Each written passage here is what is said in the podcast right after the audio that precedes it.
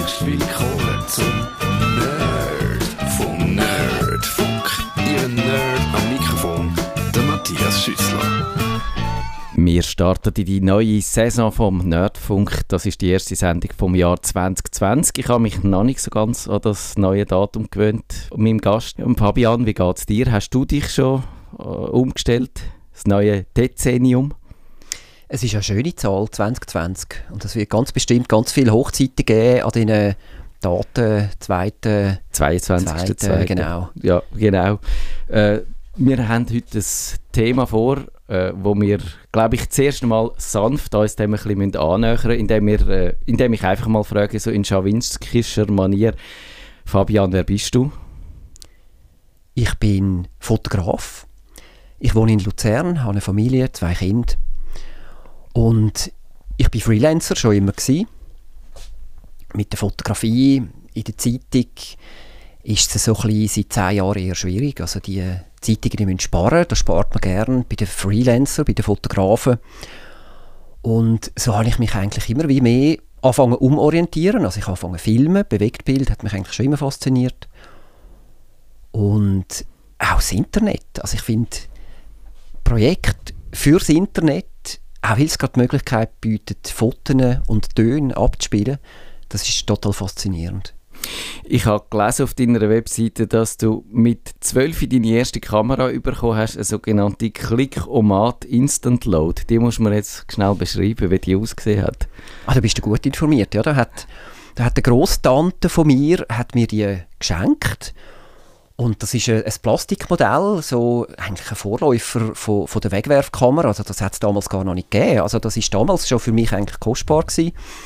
Äh, Und ja, da hat man einen Film eingelegt, das hat eine einfache Plastiklinse gehabt und ich habe mit der fotografiert auf Bergwanderung und das hat mich wahnsinnig fasziniert, dass man ein Bild oder, aus der freien Natur hat können auf den, auf den Film bannen. Ja. Du hast es angedeutet, heute ist es schwieriger mit Fotografie in den Medien Geld zu verdienen, wenn man, äh, ja, wenn man Pressefotograf ist, weil es wird gespart an allen Ecken und Enden und eben auch beim Bild. Äh, liebst du die Fotografie trotzdem immer noch oder hat sich das die Umstände, dass das nicht mehr so ein, ein, ein gutes Einkommen ermöglicht, ein bisschen abgefärbt auf die Liebe? Ach, ich habe meinen Job eigentlich noch nie gemacht wegen Geld. Ich ähm, bin in der glücklichen Lage, dass ich mit relativ wenig Geld kann leben und Fotografie hat etwas, etwas total Magisches. Also ich liebe die Fotografie, aber ich finde, der Film ist eben, hat einfach wie nochmal eine Dimension mehr, die mich auch total fasziniert. Und darum bin ich eigentlich sehr dankbar gewesen, wo Kamerahersteller etwa im Jahr 2012 haben die angefangen, eine Full-HD-Version einbauen in die Kameras, wo also quasi Kinoqualität äh, bietet. Also jetzt hat wie äh, eigentlich hin zum Kunst hat können mit, mit der eigenen Kamera einen Kinofilm produzieren und so einfach ist das natürlich nicht. Das habe ich dann sehr viel später gelernt, als ich meinen ersten Kinodokumentarfilm äh, gemacht habe. Der heißt äh, Sabchaiga, die Suche nach dem Palliativcare-Paradies. Da habe ich 2018 als mein Erstlingswerk produziert und habe eine unglaubliche Lernkurve eigentlich müssen, müssen anlegen. Und ja, ich finde, Fotografie, Film unterscheidet sich eigentlich stark, aber irgendwo die Magie für mich bleibt wie bleibt wie, bleibt wie gleich. Aber verstehe ich dich richtig, du hast gerade aus dem Stand mit dem Kinofilm losgelegt? Ja gut, also meine Auftraggeberinnen und Geber haben natürlich schon immer wie, also eigentlich seit, seit ein paar Jahren angefangen zu sagen, schau, wir brauchen noch ein Video, oder? Und das habe ich dann, Ja. das habe ich dann natürlich exzessiv auch versucht anzubieten, da ich ja eigentlich über den Film-Videobereich zur Fotografie gekommen bin. Also ich bin, ähm, ich, ich bin jetzt schon 43 und als ich ähm, angefangen habe, da sind die professionellen Videokameras sind absolut außerhalb mein, meiner finanziellen Möglichkeiten gewesen. und darum die Fotografie ist relativ günstig, äh, hat mir es ermöglicht, eigene Geschichten zu erzählen und um, um das geht es mir eigentlich, um Geschichten zu erzählen und eben wo dann wie äh, viele Jahre später oder die, die Full-HD-Videofunktion in die Kamera reingekommen ist, habe ich die einfach genutzt und so ist es dann zu dem Filmprojekt gekommen. Das tönt für mich aber so, als ob du eigentlich relativ gut mit dem Medienwandel zurecht kämtest, alles in allem.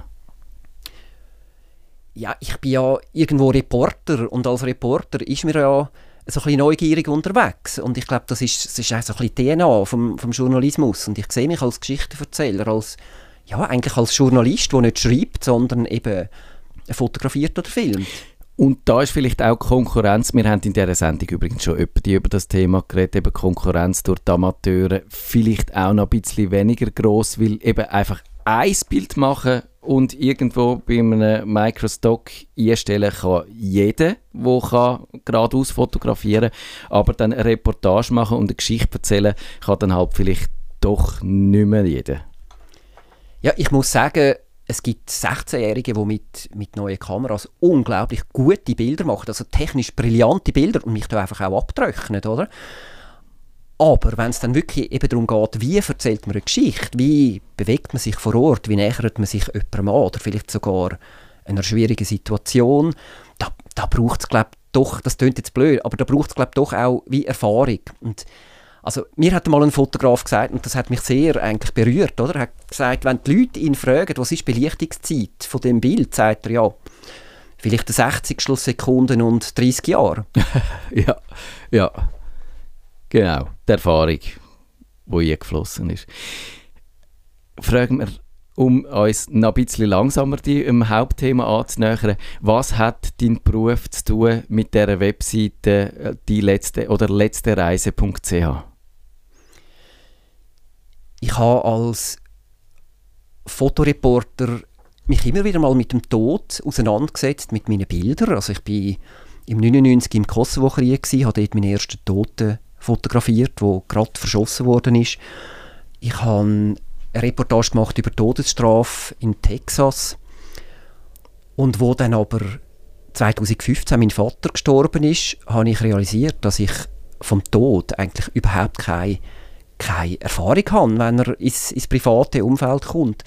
Also als Beispiel, mein Vater hat eigentlich früh gesagt, er würde gern oder seine Asche ähm, will er, dass die verstreut wird. Er will kein Grab. Und dann bin ich auf Google go, go schauen, ob man das überhaupt darf in der Schweiz. Ich habe dann erfahren, dass das kein Problem ist. Anders als Deutschland, Deutschland genau. genau.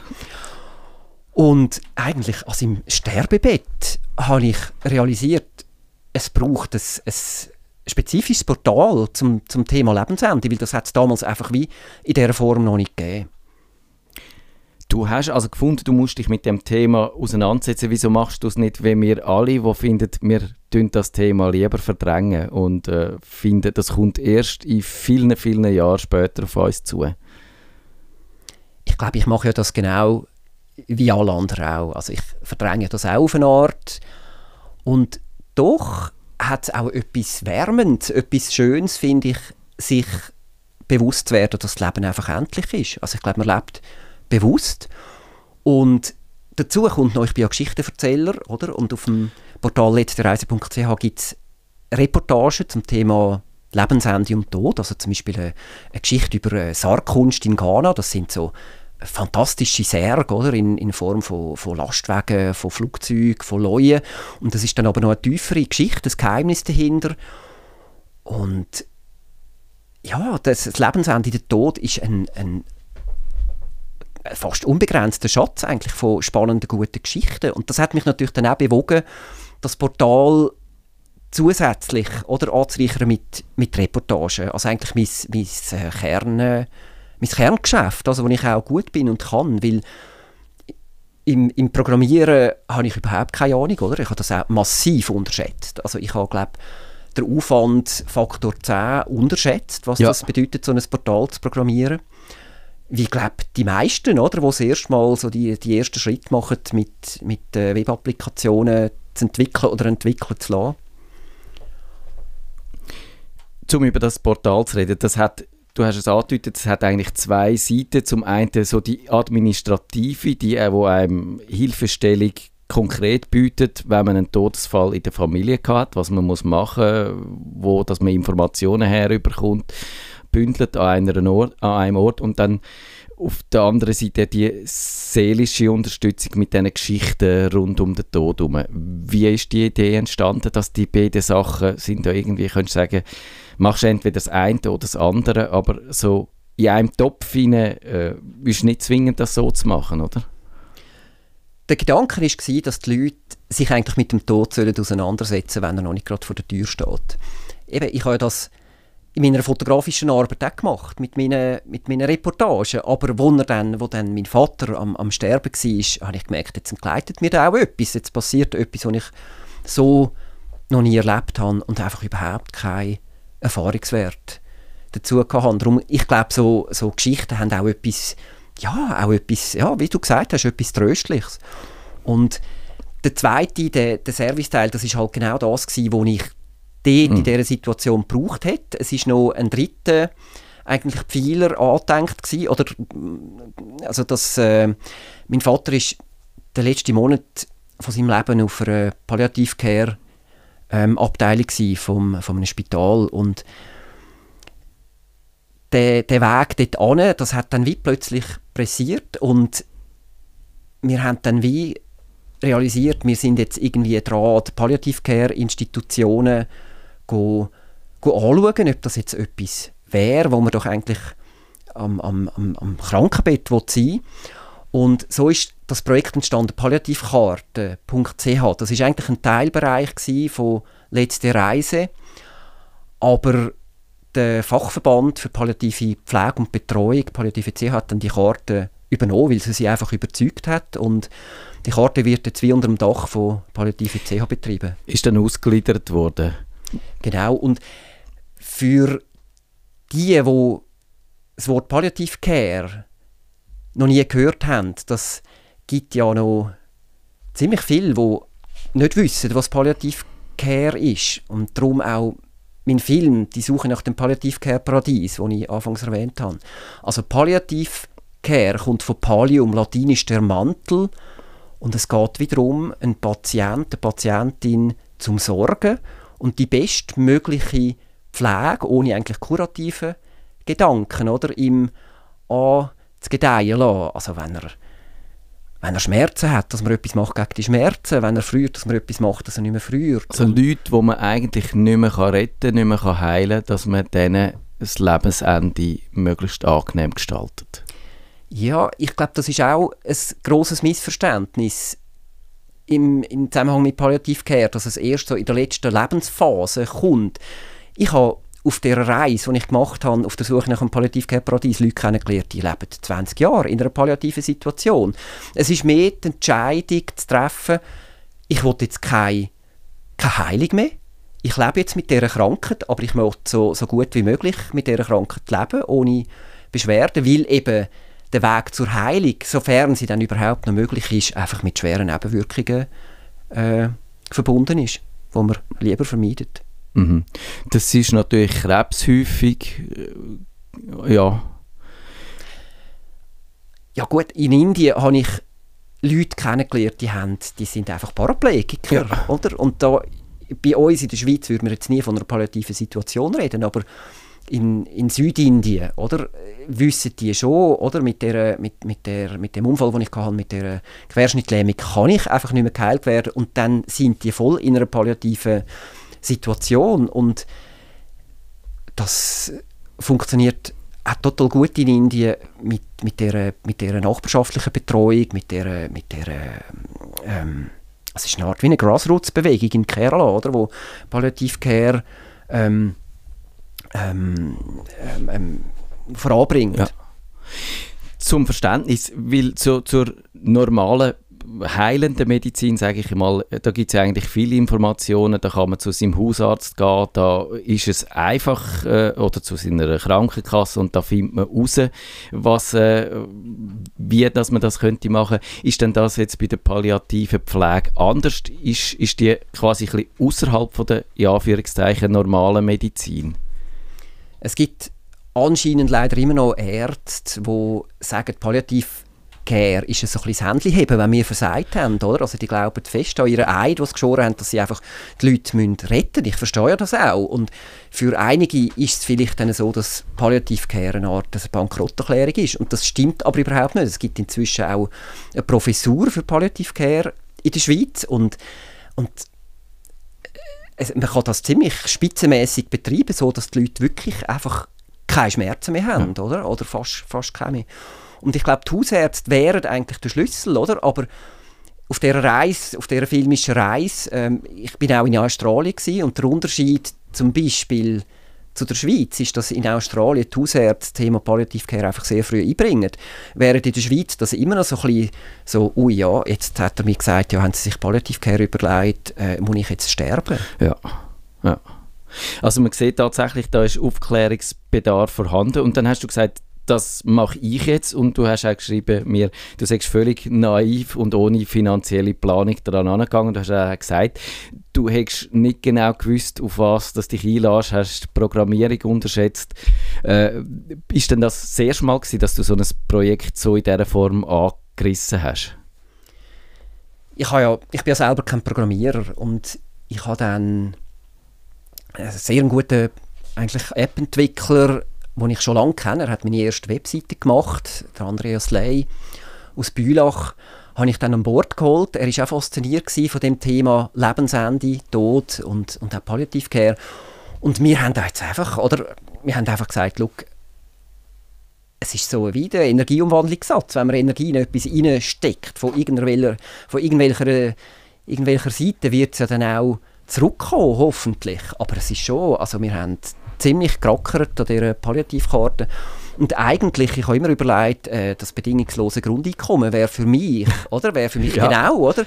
Das richtig, weil dann würden, würden viel mehr so Projekte entstehen. Und bei der Palliativkarte ist es dann wie gut rausgekommen. Also wir haben dann die können verkaufen an Palliative CH. Die haben uns nicht einen Fantasiepreis gezahlt, aber einfach unser Aufwand, den wir hatten, ist dann gezahlt gewesen.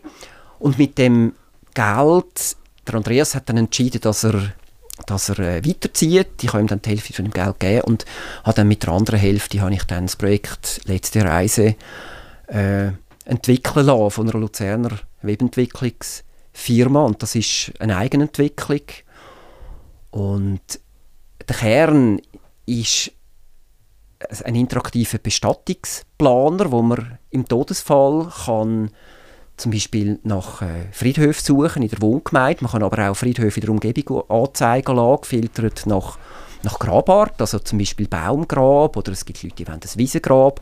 Da kann man dann angeben, ja, ich will Friedhöfe in der Umgebung angezeigt haben und ja, dann zeigt es einem die nächsten Friedhöfe an, wo, wo das Angebot bietet. Aber du hast gefunden, du musst das Projekt machen und hast dir dann überlegt, ob das finanziell, wenn man das stemmen könnte und du hast nicht zuerst äh, die finanziellen Sachen geklärt, bevor du angefangen hast.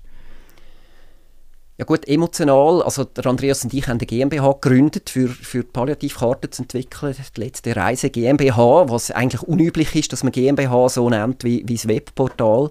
Aber wir haben einfach wie gefunden, all in, oder? Ja. Und emotional ist das Geld wie bei der letzten Reise GmbH gewesen. und dann habe ich es auch einfacher können auslegen für die Entwicklung vom, von dem Bestattungsplaner.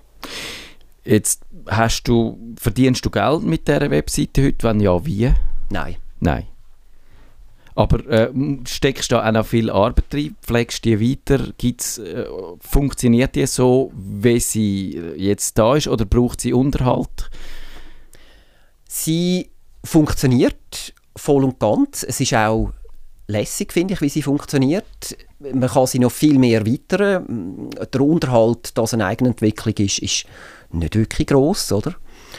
Und ich bin fest überzeugt, dass man vielleicht in Zukunft, dass man das kann fundiert finanzieren. Mhm, mh. Und sechs über, über Stiftungen und ich glaube, die Tür geht dann schon auf. Da habe ich überhaupt keine, keine Gedanken. Ja, spannend. Und eben der andere Teil, und dort sieht man dich wieder als Geschichtenerzähler, das sind die Interviews von Leuten, die dann ihre Geschichten rund, ihre, ihre Erlebnisse mit dem Tod, mit dem Sterben erzählen. Wie hast du die Leute gefunden, die dort ihre Geschichten erzählt haben? Ja, wie man als Geschichtenerzähler Geschichten findet. Man geht vielleicht ein bisschen aufmerksam durch die Welt mit offenen Augen und ja, wo zum Beispiel eine gute Freundin von meiner Mutter und auch von mir gesagt hat, sie werde jetzt dann gehen mit, mit Exit. Da habe ich gesagt, du, Helga, das ist ja eine Wahnsinnsgeschichte, oder? Wärst du bereit, darüber zu reden? Hat sie gesagt, ja klar, oder? Und dann habe ich sie wie dreimal getroffen und einmal drei Monate vor dem, vor ihrem eigentlich vor ihrem Abschied einen Monat und drei Tage vorher und ich habe sie dann eigentlich noch auf dem, ich habe das dann mit ihr abgesprochen, auf ihrem Sterbebett können fotografieren und das ist auch sehr ein, eine schöne Erfahrung eigentlich mhm. gewesen. Die Geschichte, die äh, ist noch nicht online. Ich habe gedacht, ich warte einfach noch ein bisschen, aber eigentlich, das wäre jetzt eine gute Gelegenheit, die bald, bald aufzuschalten.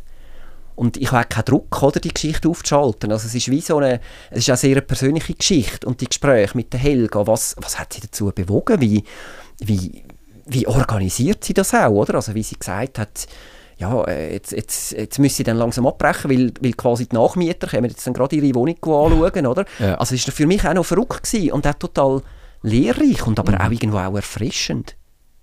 Erfrischend, das muss man jetzt nochmal erklären. Gut, da muss man, da muss man die Helga kennen. Mhm. Sie hat eine unglaubliche Frische und wir haben sowas von gelacht, oder? Und der leichte Umgang, ich glaube, das hat sie mir auch wie ein Stück weit aufgezeigt. Wenn man an diesen Punkt kommt, vor seinem Tod, ich glaube, dann ist man wirklich, dann kann man sagen, man ist, man hat einen, einen glücklichen, frohen Tod. Und ich wehre mich andererseits aber auch immer ein bisschen dagegen, dass man jetzt das Sterben auch noch muss perfektionieren muss. Mhm. Ich glaube, es ist dann halt einfach so, wie es ist und ich glaube auch, also ich werde immer wieder gefragt, ja, wie willst du mal sterben? Ich sage mir, eigentlich ein warmes Bett langt mir. Ich mache mir da, wie gesagt, auch nicht viel Gedanken. Also ich bin da ein bisschen im, im gleichen Boot wie du, oder? Dass ich ja, es ist im Moment für mich kein Thema. Und ich hoffe schon, dass wenn ich da aus dem Studio rausgehe, auf dem Bahnhofplatz Winterthur nicht vom Bus überfahren wird. Kann passieren, das, die Busfahrer sind manchmal wirklich ein bisschen... Ja, ja, und, und da schaue ich wirklich auch immer gut, oder? Ich will auch meine Kinder heranwachsen sehen, aber ich weiß, das ist auch ein, ein Privileg, das nicht selbstverständlich ist. Und ich glaube, ja, also ich glaube, wenn man mal kann loslassen, dann ist man eigentlich in einer glücklichen Situation. Du erzählst ja auch die Geschichte von dem Markus C. Müller, der hat ein Buch in der Hand gehabt und dann ist er irgendwie auf die Idee gekommen, sich mit dem Tod auseinanderzusetzen und dann hat er sein Leben umgestellt und ist Sterbebegleiter geworden und gleichzeitig äh, Tantra-Masseur, was ich ja eine, eine Wahnsinnskombination finde und eben aber auch das, das hat es bei dir nicht ausgelöst. Du hast das zwar äh, das Thema schon zum Teil von deinem Leben und von deinem Schaffen gemacht, aber du hast nicht irgendwie dein ganze Leben anfangen auf den Kopf stellen und probieren jetzt wirklich das Letzte rauszuholen, wo, wo geht. Nein, wie ich es gesagt habe, ich finde, das Thema Lebensende, Tod ist ein wunderbarer Pool von spannenden und aber auch berührenden, ernsten und auch wahnsinnig traurigen Geschichten, oder? Also jeder Abschied ist auch traurig und ich habe auch, ich habe auch eine Mutter interviewt, wo äh, ein, ein ungeborenes Kind verloren hat. Und das sind dann die ganz traurigen Momente, aber auch im traurigen gibt es dann wie auch eine Dankbarkeit. Ja. und, und dass die Frau kann sagen, eigentlich ist es auch, ich, ich will die Erfahrung wie nicht missen. Und das sind so das, was mich dann auch sehr berührt. Und das ist dann wie auch ein Lohn, oder? Wir haben vorher über das Geld geredet. Und ich habe auch einen Lohn durch die wahnsinnig spannenden Geschichten und tollen Leute, die mich zum Teil auch so reich beschenken mit ihren Geschichten, oder? Und das, das, das, auf das würde ich nie verzichten. Ich glaube, darum bin ich Tech-Journalist geworden, weil mir diese Geschichten dann ein bisschen zu nahe würden gehen oder wenn zu viel, zu viel würden auffühlen. Und ich weiß auch nicht, also vielleicht auch würde ich meine journalistische Distanz verlieren oder so, aber das, das ist natürlich etwas Persönliches, ja, und, und darum gibt es verschiedene Themen für, für Journalisten. Ähm, wie findest du heute in, in, der digitalen Welt, Internet, auch soziale Medien, gehen wir, gehen wir gut mit dem Thema um? Gehen wir, gehen wir irgendwie... Mich hat berührt, ich habe letztens auf Twitter, hat auf einem Account von jemandem, den ich schon seit Jahren folge, ist dann äh, irgendwie plötzlich so eine Meldung gekommen, nach drei Tagen, nachdem dort die letzte Botschaft gestanden ist, ja, der, der das geschrieben hat, ist jetzt vor uns gegangen, er hat aus der Todesanzeige gestanden. Man konnte daraus herauslesen, dass äh, er Selbstmord, Suizid begangen hat und, und dann stehst du da als Nutzer von sozialen Medien mit so einer Botschaft in dem Medium rein, wo sonst immer so schubidu und eben so ein bisschen auf, auf der Oberfläche surft und dann stehst du plötzlich da mit so einer Meldung, so einer Botschaft und weißt nicht, wie damit umgehen. Ich finde irgendwie, das funktioniert noch nicht so richtig in diesen, in diesen äh, Internetsphären. Ja, das Internet hat halt total faszinierende gute Seiten und dann hat es einfach auch die dunklen, weniger, weniger guten oder prickelnden äh, Anteile. Ja, ich, ich, ich bin absolut gleicher Meinung. Also ich bin nicht sehr... Äh, sehr äh, soziale Medien affin. Also ich brauche Facebook immer wie weniger. Also ich brauche es einfach dann, wenn mein Film wieder neu läuft. Also wie zum Beispiel am kommenden Dienstag im Kino Bambi in Bülach. Ich bin dann auch vor Ort und beantworte Fragen. Oder am, äh, am jetzt muss ich nachschauen, 3. Februar im Cinema Luna in Frauenfeld. Da läuft er auch. Aber sonst brauche ich Facebook nicht mehr. Und, und ja, also ich glaube,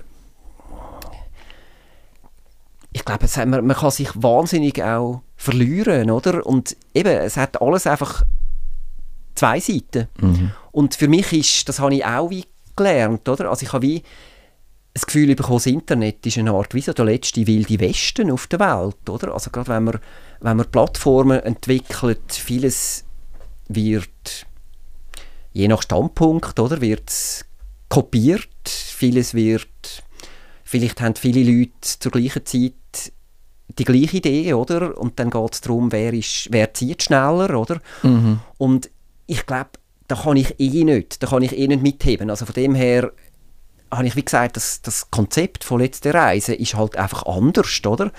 Und es ist nicht kommerziell und das finde ich ganz wichtig, weil ich finde einfach das Lebensende, der Tod vertreibt sich einfach auch nicht mit Kommerz und das tut mir dann auch ein bisschen weh, wenn ich, wenn ich ja, gewisse Bestatter, gewisse Seiten äh, wie anschauen, die einfach wie versuchen, wirklich noch ähm, also quasi Großmutter verkaufen und, und aus dem Hinterletzten noch einen Profit zu generieren.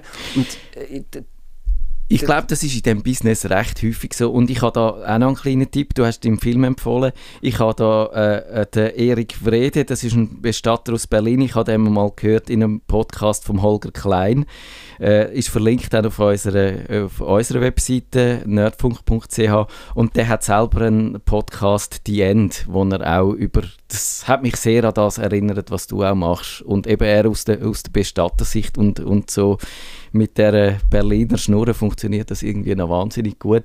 Ja, ich, ich glaube, das Internet, was das angeht, ich verstehe das irgendwie suggeriert das uns allen auch die Unsterblichkeit, weil man immer sagt, ja, im Internet geht ja nichts verloren, da bleibt alles, was du mal reingeschrieben hast, bleibt für ewig und das könnte uns den Eindruck vermitteln, dass auch tatsächlich auch wir irgendwo ein bisschen immer da bleiben, wenn wir nur genug Züge in das Internet schreiben. Aber so ist es, glaube ich, nicht. Und darum äh, ja, ist es vielleicht gut, dass es noch so die, die anderen Medien, auch die traditionellen Medien wie das Radio, es noch gibt. Was, was hoffst du, dass von dir etwas wird bleiben? Soll von dir etwas bleiben? Als Fotograf wahrscheinlich schon, als Filmemacher, ja? Das ist schon ein reizvoller Gedanke, dass seine Bilder und ich habe gesagt, ich habe Kinder, aber jedes Foto ist eine Art wie auch, oder? Also es sehen, glaube viele Fotografen so, sehen die eigenen Bilder eine Art wie als auch so ein bisschen die eigenen Kinder, also nie mit dem Stellenwert wie, wie ein, ein Kind aus Fleisch und Blut. Und trotzdem, es gibt ein paar Bilder, wo ich auch, wo ich auch wirklich gut finde. Es sind nicht viele, oder? Aber es ist zum Beispiel die erste Berührung von einer Schwester von, von ihrem Bruder, oder? Kurz nachdem er exekutiert worden ist. Und da muss man einfach noch wissen, in Texas findet die Psyche im Todestrakt hinter Panzerglas statt. Also es gibt keine sogenannte Full-Contact-Visits mehr. Und die erste physische Berührung ist eine halbe Stunde oder, nach, dem, nach der Exekution. Und als ich das erfahren habe, habe ich einfach alles wieder angesetzt, so ein Bild können zu machen. Und Tina hat das gewusst, oder? Das ist die Schwester, die hat dann auch die hat das quasi dann wie organisiert, weil sie einfach realisiert hat, dass das für mich ein total wichtiges Bild ist und irgendwo auch ein wichtiges Bild einfach für das, für das Thema, weil es, hat, es bringt einfach wie die Dramatik für mich von der Todesstrafe auf, auf, auf, auf einen Punkt. Oder? Und das ist wie ein Bild, wo, wo sehr oft auch verwendet worden ist. Auch ohne Honorar habe ich dann gemerkt, also Amnesty hat das hat das äh, zum Teil umgeschickt und, und repostet und das ist mir dann auch gleich. Das ist dann auch recht, weil das erzählt wie, ja, das erzählt von einer, von einer Tragödie, wo sich eigentlich müsste ändern, aber so wie die politische Situation im Moment in der USA ist, wird sich das nicht so schnell ändern. Und doch ist es, ist es für, für die Tina, für die Schwester wichtig gewesen, dass es das Bild gibt. Und das, das ist dann das auch überdauern, ja. Eine gute Geschichte, wo, wo sich verselbstständigt, ja. Ich kann mir vorstellen, dass das ein Zeichen ist dafür. Fabian Biasio, vielen Dank, dass du da bist, dass du die Geschichte mit uns teilt hast. Ich glaube, das ist ein hervorragender Auftakt für, für das neue Jahr. Wir haben jetzt gar nicht über alles geredet. Wir haben zum Beispiel überhaupt nicht darüber geredet, wie es eigentlich äh, zu dieser Sendung gekommen ist. Aber da findet ihr dann noch ein paar Hinweise in unseren Show Notes. Herzlichen Dank und ich wünsche dir eine gute Reise zurück auf Luzern. Danke vielmals.